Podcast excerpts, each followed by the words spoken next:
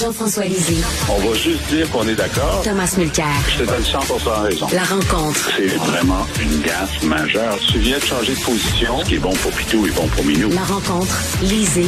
Mulcair.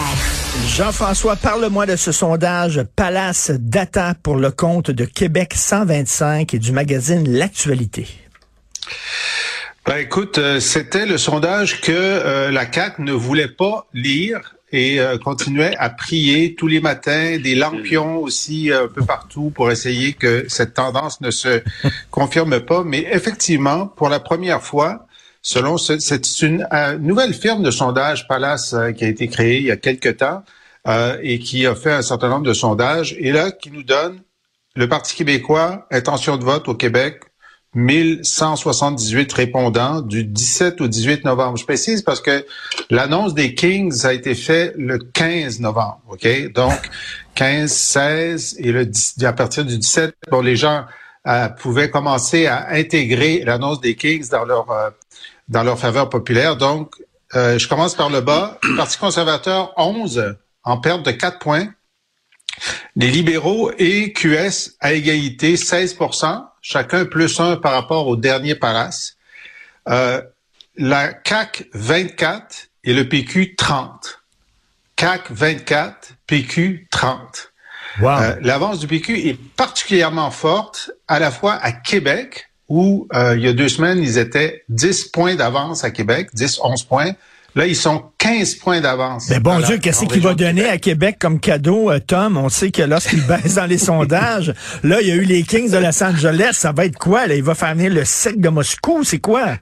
Mais je, juste terminer, c'est que dans la RMR de Montréal, ce qui veut dire dans la couronne de Montréal, qui est extrêmement importante, le PQ est aussi 10 points d'avance euh, sur, euh, sur la CAQ. Vas-y, Tom. Ça veut dire que le phénomène de, qui s'est produit dans Jean Talon est en train de se répandre. Et pour moi, le phénomène politique de Jean Talon, sinon, c'est pas que les caquistes et les libéraux, parce que je connais des libéraux qui ont fait les PQ pour donner une leçon et une, une ractée à Legault, pas qu'ils sont devenus souverainistes tout d'un coup. Il faut se calmer le pompon avec ça. Par contre, la réussite politique de PSPP et du Parti québécois, pour le moment, c'est la réussite suivante. Ils sont devenus l'option.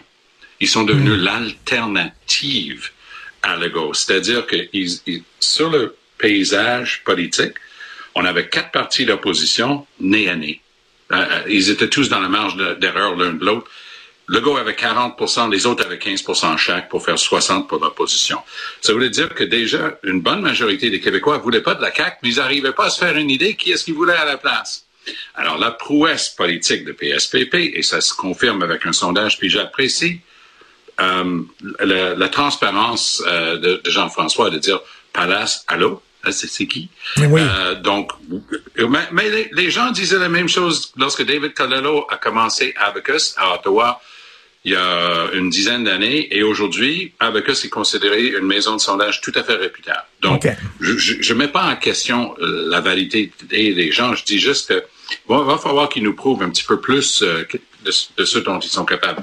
Mais je pense qu'il y a une tendance ici qui est inéluctable. C'est une tendance de raffermer derrière un parti toute l'opposition à la CAQ. Et ce qui est intéressant pour moi, Richard, c'est que ça ne peut pas faire autrement que faire en sorte que les péquistes, les souverainistes, les, les gens qui étaient voués à la cause d'un Québec indépendant, sont en train de quitter définitivement définitivement, il n'y a rien de définitif en politique québécoise, sont en train de, de quitter en masse le navire de la CAQ. Et euh, le transfert est clair. Là. tu sais, la CAQ a perdu 10 points en quelques mois. 10 points. Et c'est le PQ qui les ramasse. C'est essentiellement des caquistes qui vont là. Les autres, les, les, les soutiens des libéraux, des, il y a peut-être des conservateurs aussi qui passent euh, au PQ parce qu'ils ont perdu 4 points. Et dans la région de Québec, qui était leur bassin. Mais, mais fondamentalement, ce sont des électeurs, des anciens électeurs péquistes qui avaient voté CAC et qui reviennent, qui reviennent au PQ. Mais vous avez vu, euh, euh, Tom, euh, Tom, vous avez vu quand même le, point de presse surréaliste d'Éric Girard sur les Kings de Los Angeles. C'était vraiment, c'était incroyable. Et là, il y a des dissensions au sein de la CAC. Il y a des gens qui sont vraiment pas contents, là, Tom. Très bon point. Et donc, pour avoir fait de la politique pendant assez d'années, pour t'en parler, Là, quand les gens sont bien, bien fâchés comme ça, ils attendent d'être dans la réunion du caucus de la semaine, puis là, ça chire, les gens sortent, ils prennent une grosse euh, molle euh, sur la grande allée le soir même, puis bon, ça a tendance à se calmer grâce au whip qui va ramasser la note pour, pour les bières ce soir-là. Ce que j'ai vu hier était étonnant parce que j'ai vu des gens qui étaient du Saguenay-Lac-Saint-Jean, qui étaient de Saguenay, qui étaient d'un peu partout. J'ai même vu une ministre dire que c'était pas brillant, c'était pas dans leur valeur. Il y en a qui étaient plus subtils, c'est pas dans la valeur de leurs électeurs, mais ils étaient en train de planter le, ministre des Finances, qui est le deuxième après le premier ministre. Mais j'ajouterais ceci. Quand Justin Trudeau est vraiment dans la chenoute là, jusqu'aux oreilles, c'est un bon comédien, Trudeau. Il réussit à passer à travers, il fait ses bravades, bon, bon, il passe à travers. Legault est un livre ouvert. Il n'est pas capable de cacher ses, émotions. Hier, dans le corridor, de nos collègues de TVA a eu l'idée de demander à M. Legault, donc on peut dire, parce que le, député du Lac-Saint-Jean, il s'appelle Éric Girard. Faut, faut, ça. Oui, oui, Alors, il dit, on dirait que Éric Girard a mis en échec Éric Girard, wah, wah, wah, ah, mais ce qui s'est passé, par, contre, un François Legault qui n'a pas l'air d'être dans son assiette, je vais le dire gentiment comme ça, mm. il, tu voyais la fumée sortir de ses oreilles. Il, avait l'air mal en point, au-delà de, fâché. Puis ça, c'est pas une image que tu peux laisser dans, les salons des gens qui regardent les nouvelles hier soir. Et pourtant, ça, c'est le François Legault. C'est, sa transparence qui est un de ses charmes politiques. Hein. Ça l'est. Il est authentique. Contrairement à Trudeau, qui est capable de faire la comédie à travers n'importe quoi. Mais, boy, oh boy, le public a eu un, un sens du point auquel Legault n'était pas content hier écoute, euh, on sait qu'il n'aime pas ça baisser dans les sondages, François Legault, euh, Jean-François, puis euh, il commence à avoir des comportements erratiques. Et quand il va voir ce sondage-là, il va là, il va être à 15 pieds de son X, là, François Legault. Ben, lui, je ne sais pas à quelle fréquence la CAC fait des sondages internes, mais ça doit être assez fréquent parce qu'ils ont un budget illimité. Alors peut-être qu'il le sait depuis quelques jours. En tout cas, la glissade autour des Kings, vous savez, on dit, euh, euh, tu fais euh, une mauvaise décision, si ça dure une journée ou deux, l'opinion publique s'en aperçoit presque pas. Si tu prends une mauvaise décision, puis ça dure plus de trois jours, là, ça commence à s'imprimer et ça devient un élément de ta personnalité politique dans l'opinion publique. L'affaire des Kings, là, ça fait presque une semaine que ça roule et c'est en train de s'imprimer comme un symbole de mauvaise gestion et de faute de jugement. Et ce qui est extraordinaire, c'est que, ben, d'abord, c'est très, très facile à comprendre. Le gouvernement refuse de reculer. Et puis, moi, j'aimerais savoir sur ce contrat, il doit y avoir une clause de dédit. Hein? C'était quoi la clause de dédit? Si c'est 500 000, ça vaut 500 000 pour pas les avoir rendus là où on en est. Euh, et euh, là, les gens, les, les députés sont pas fous. Ils savent que leur élection est compromise. Et s'ils ils se plaignent à l'extérieur du caucus, c'est probablement qu'ils se sont déjà plaints à l'intérieur, c'est-à-dire probablement au téléphone ou autrement, et qu'ils n'ont pas été entendus, et que là, la coupe est pleine. Et là, ils ont trois ministres. Là. Il y a Bernard Drinville, Guilbeault, et hier, c'était, euh, je sais pas laquelle, qui, euh, qui a dit, qui a qui a, dit ben c'était pas le bon timing, c'était pas la meilleure décision. Non, mais c'est des ministres qui sont censés être tenus à la solidarité ministérielle. Ce que tu fais dans ce temps-là, c'est que tu réponds pas, puis tu puis tu passes devant le micro sans rien dire. Mais là, ils ont voulu dire à leurs propres électeurs, vous savez, on n'est pas fou à temps plein. Nous autres aussi, on le sait que c'est une mauvaise idée. Mais Éric Girard qui disait, Éric Girard qui disait, c'est vrai que c'est cher quand même. On a payé cher quand même. Ben, pourquoi t'as payé ça d'abord?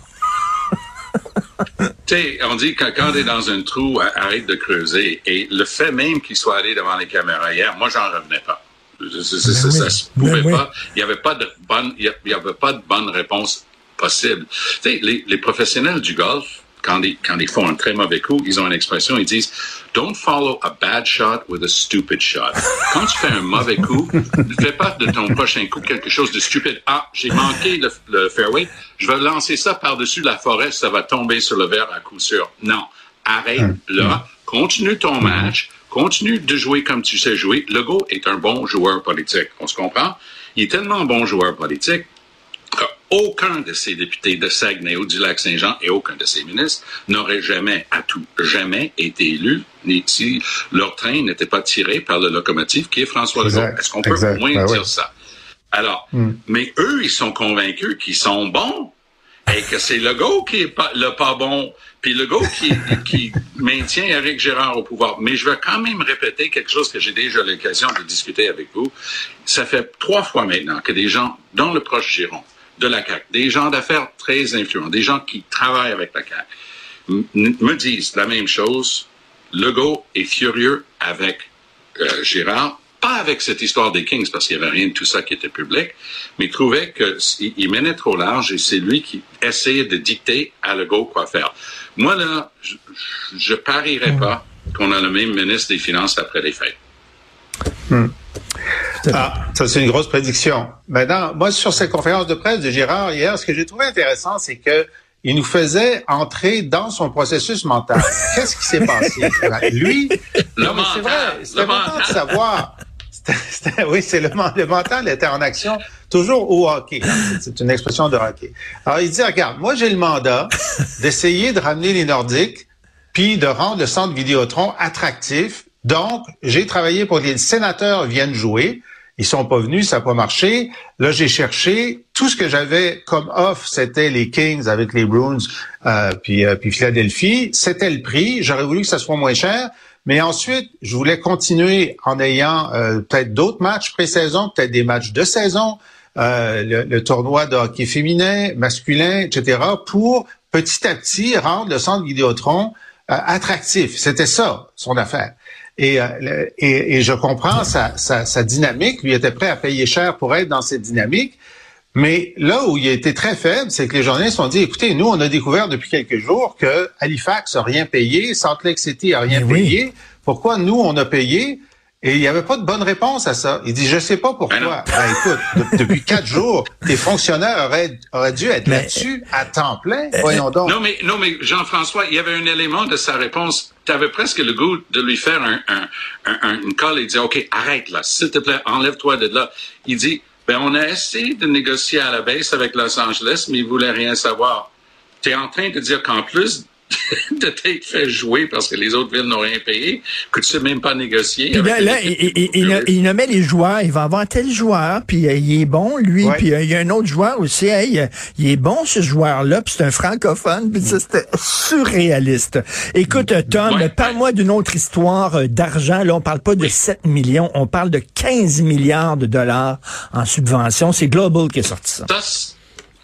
Ça, c'est une histoire qui sort tranquillement depuis deux jours. Après l'annonce économique, on va en, en parler plus. Nous, on donne des milliards pour Northvolt, une compagnie suédoise qui est vraiment dans ses balbutiements. On va voir ce que ça donne. Stellantis, c'est Chrysler, c'est Peugeot, c'est, je pense, Mitsubishi là-dedans aussi. C'est un énorme groupe de construction automobile des mains. Eux, ils ont eu la modique euh, somme de 15 milliards de dollars pour s'établir à Windsor, en Ontario, leur usine. Il y a déjà eu Volkswagen en Ontario, leur usine de, batterie à Windsor. Tu vois pas que avant-hier, le chef de police, mais vraiment tout naïvement, dit il va falloir qu'on se prépare parce que je viens de me faire avertir que je vais avoir 1600 travailleurs coréens qui vont débarquer à Windsor. Les gens commencent à...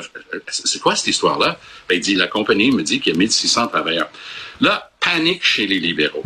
Randy Boissonneau de Edmonton, il dit non, non, c'est juste euh, une partie du truc, puis après, il a essayé de dire que c'était juste une personne. Euh, Mark Miller essaie de dire, ben, c'est pas des travailleurs étrangers temporaires, c'est une autre catégorie, c'est des travailleurs étrangers, mais qui sont permis au terme d'un accord.